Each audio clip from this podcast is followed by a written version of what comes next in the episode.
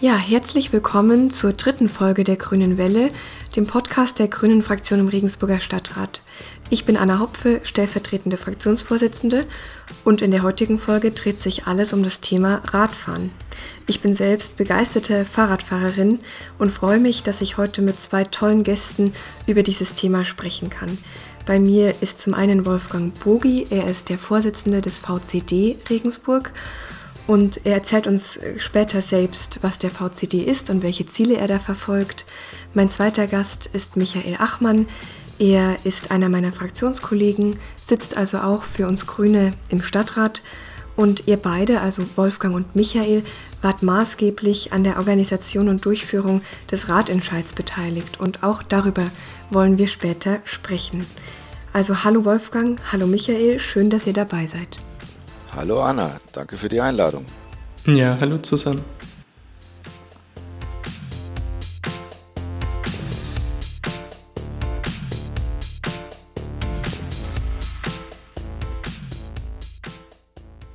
Ja, das Radfahren zu fördern, das ist ja für uns Grüne ein politisches Dauerthema. Fahrradfahren hat unglaublich viele Vorteile, es ist gesund, es schont die Umwelt und im Vergleich zum Auto verbraucht das Fahrrad natürlich auch viel weniger Platz. Wolfgang, du setzt dich ja vor allem über den VCD für die Förderung des Radverkehrs ein. Was genau ist denn der VCD? Welche Ziele verfolgt ihr? Welche Themen sind bei euch in Regensburg gerade besonders aktuell? Ja, der VCD ist ein Verkehrsclub, der sich für die ähm, Verkehrsarten des Umweltverbundes einsetzt, also für die mehr ökologischen Verkehrsarten wie Bahn, öffentlicher Nahverkehr, ähm, Fußgänger, Radfahrer. Das macht er seit über 30 Jahren, gibt es den VCD in, in Deutschland mit Sitz in Berlin.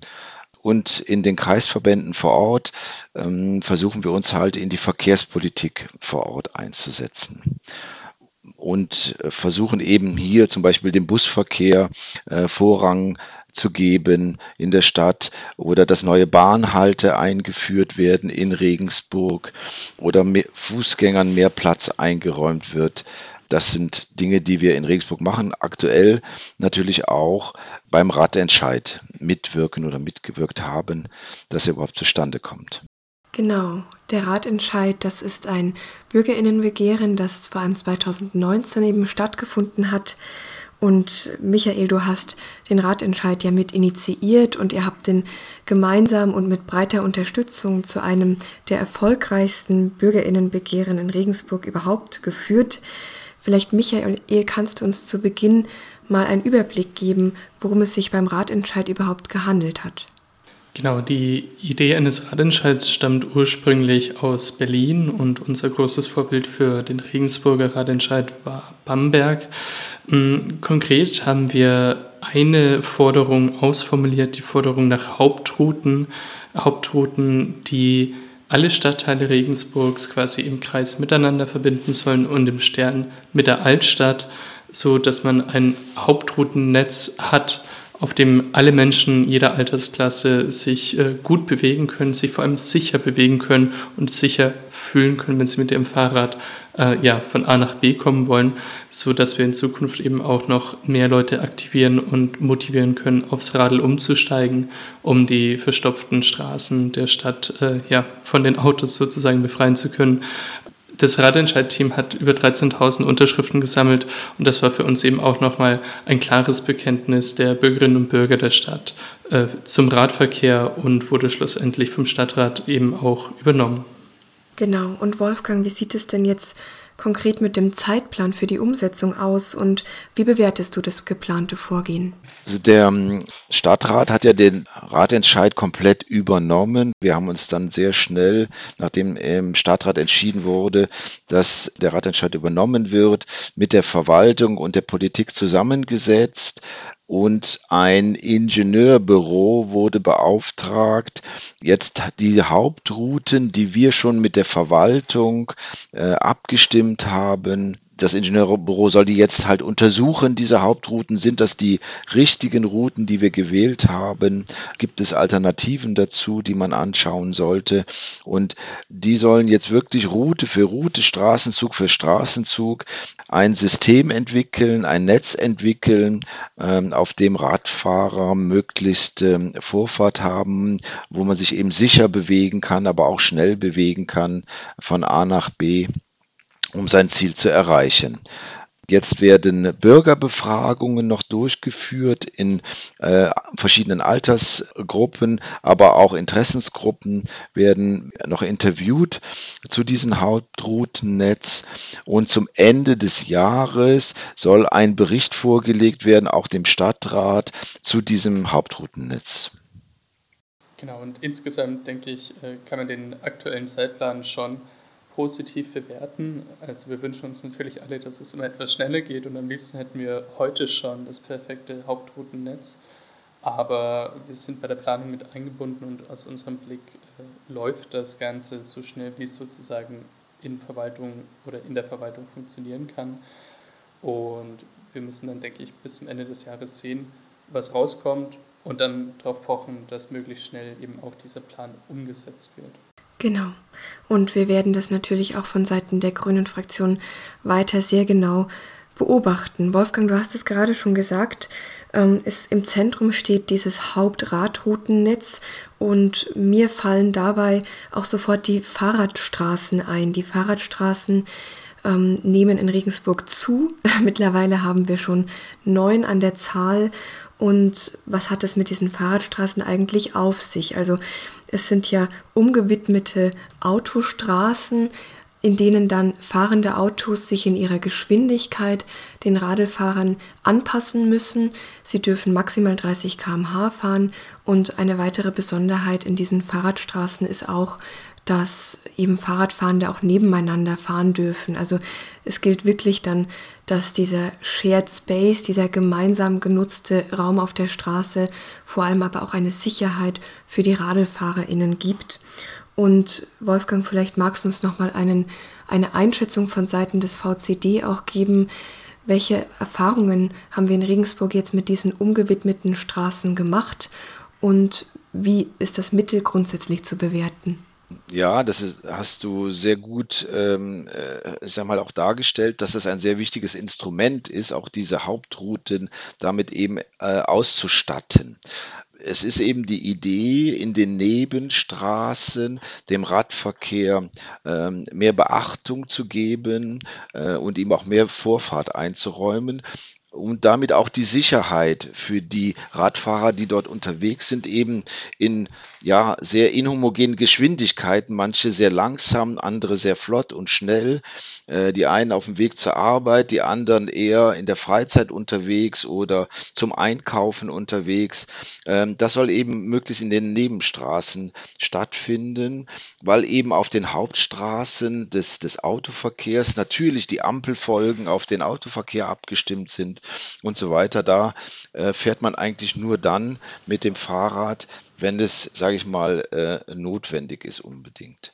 Fahrradstraßen hat die Verwaltung jetzt nach und nach äh, an der einen oder anderen Stelle umgesetzt.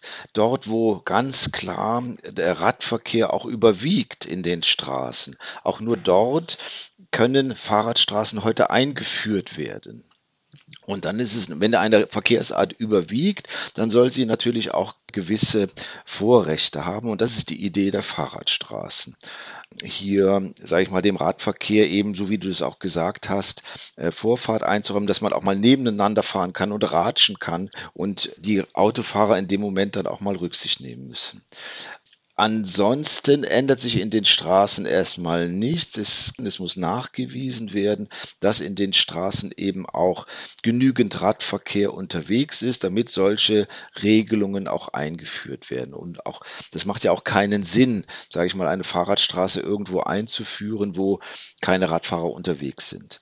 Die Erfahrungen in anderen Städten, ich, das erweitere ich mal ein bisschen, also auch in Regensburg, die sind gut, aber in anderen Städten wie München zum Beispiel sind über über 80 äh, Fahrradstraßen schon eingeführt worden.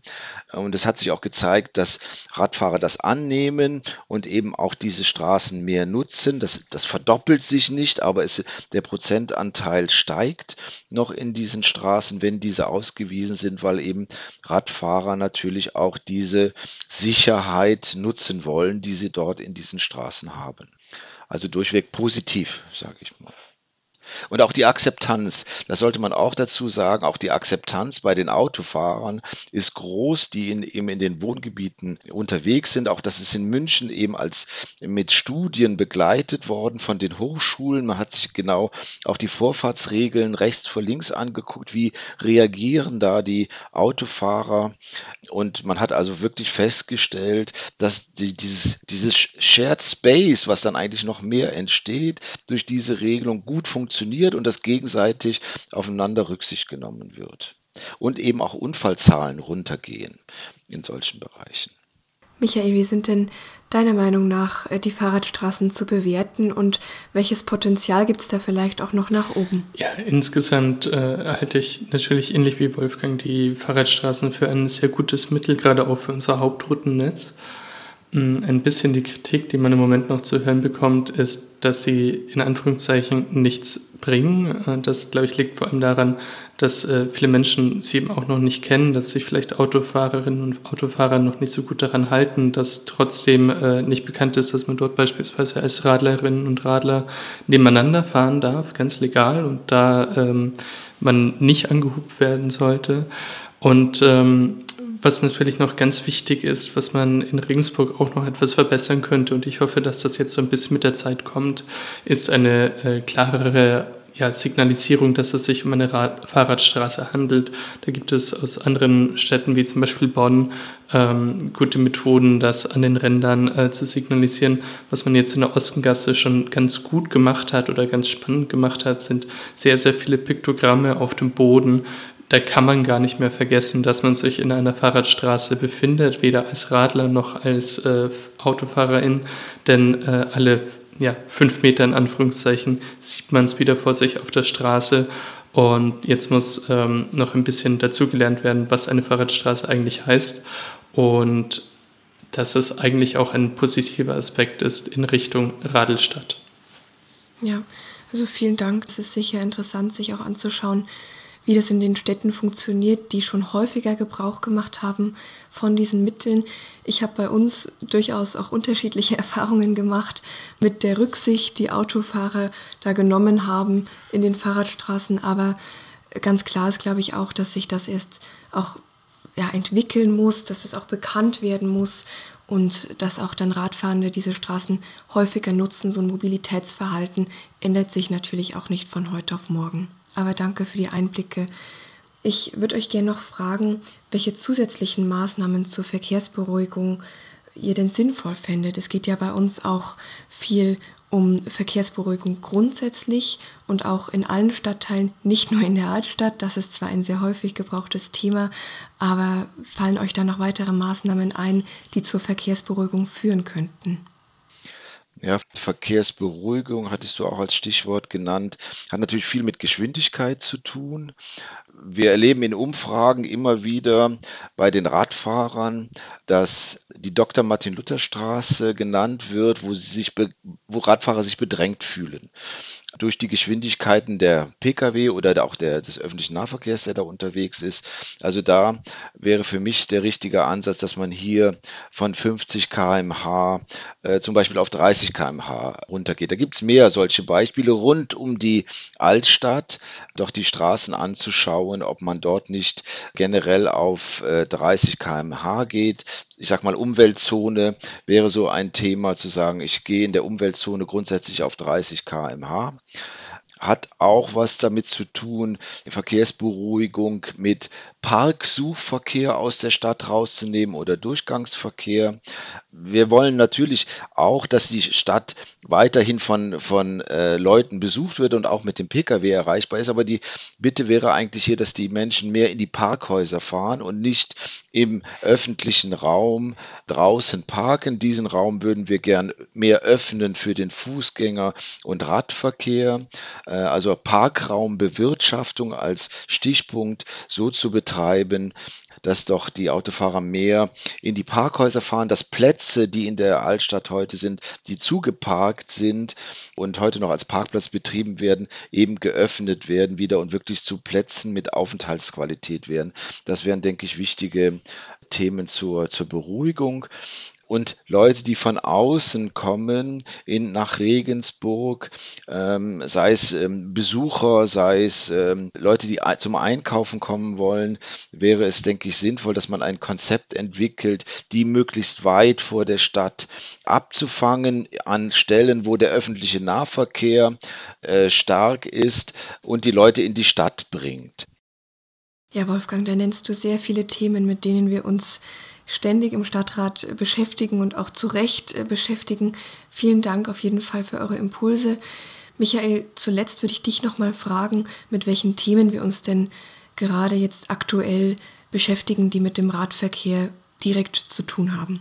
Genau, im Planungsausschuss ist der Radverkehr eigentlich fast in jeder Sitzung irgendwo mit dabei. Da gibt es Negativbeispiele, das ist äh, in meinem Kopf zum Beispiel die Prüfeninger Straße, dort wird schon etwas für den Radverkehr gemacht, aber es ist halt irgendwie nicht der große Wurf und niemand ist wirklich zufrieden mit den Änderungen, mit den äh, Verbesserungen, die dort äh, umgesetzt werden. Einzelne äh, Verbände wie der VCD, der ADFC wurden in die Planung äh, auch nicht unbedingt adäquat mit einbezogen.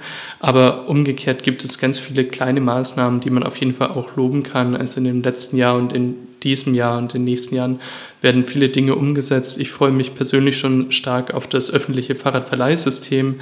Das äh, wird vom Stadtwerk Regensburg umgesetzt. Dort bekommt man dann beispielsweise auch die Möglichkeit, Lastenfahrräder auszuleihen.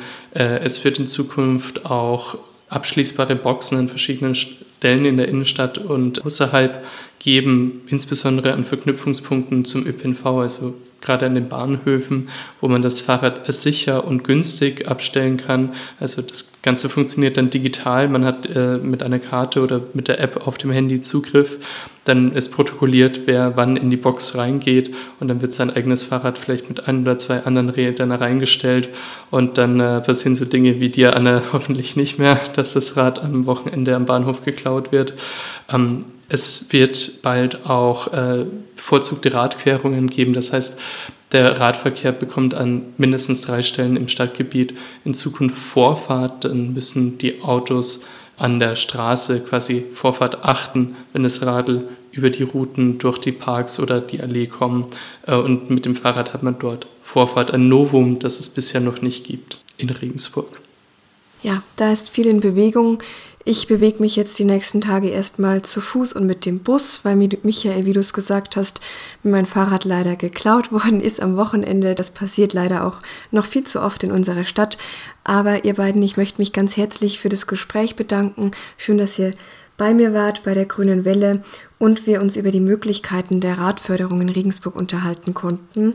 Wer jetzt noch mehr Lust aufs Radfahren bekommen hat, dem möchte ich nochmal das Stadtradeln ans Herz legen, das dieses Jahr natürlich auch wieder stattfindet. Das startet am 15. Mai und da geht es darum, 21 Tage sich möglichst viel mit dem Fahrrad klimafreundlich viele Alltagswege mit dem Fahrrad zurückzulegen. Es ist ein Wettbewerb und dann in Regensburg natürlich auch wieder teil und auch unsere Fraktion beteiligt sich da.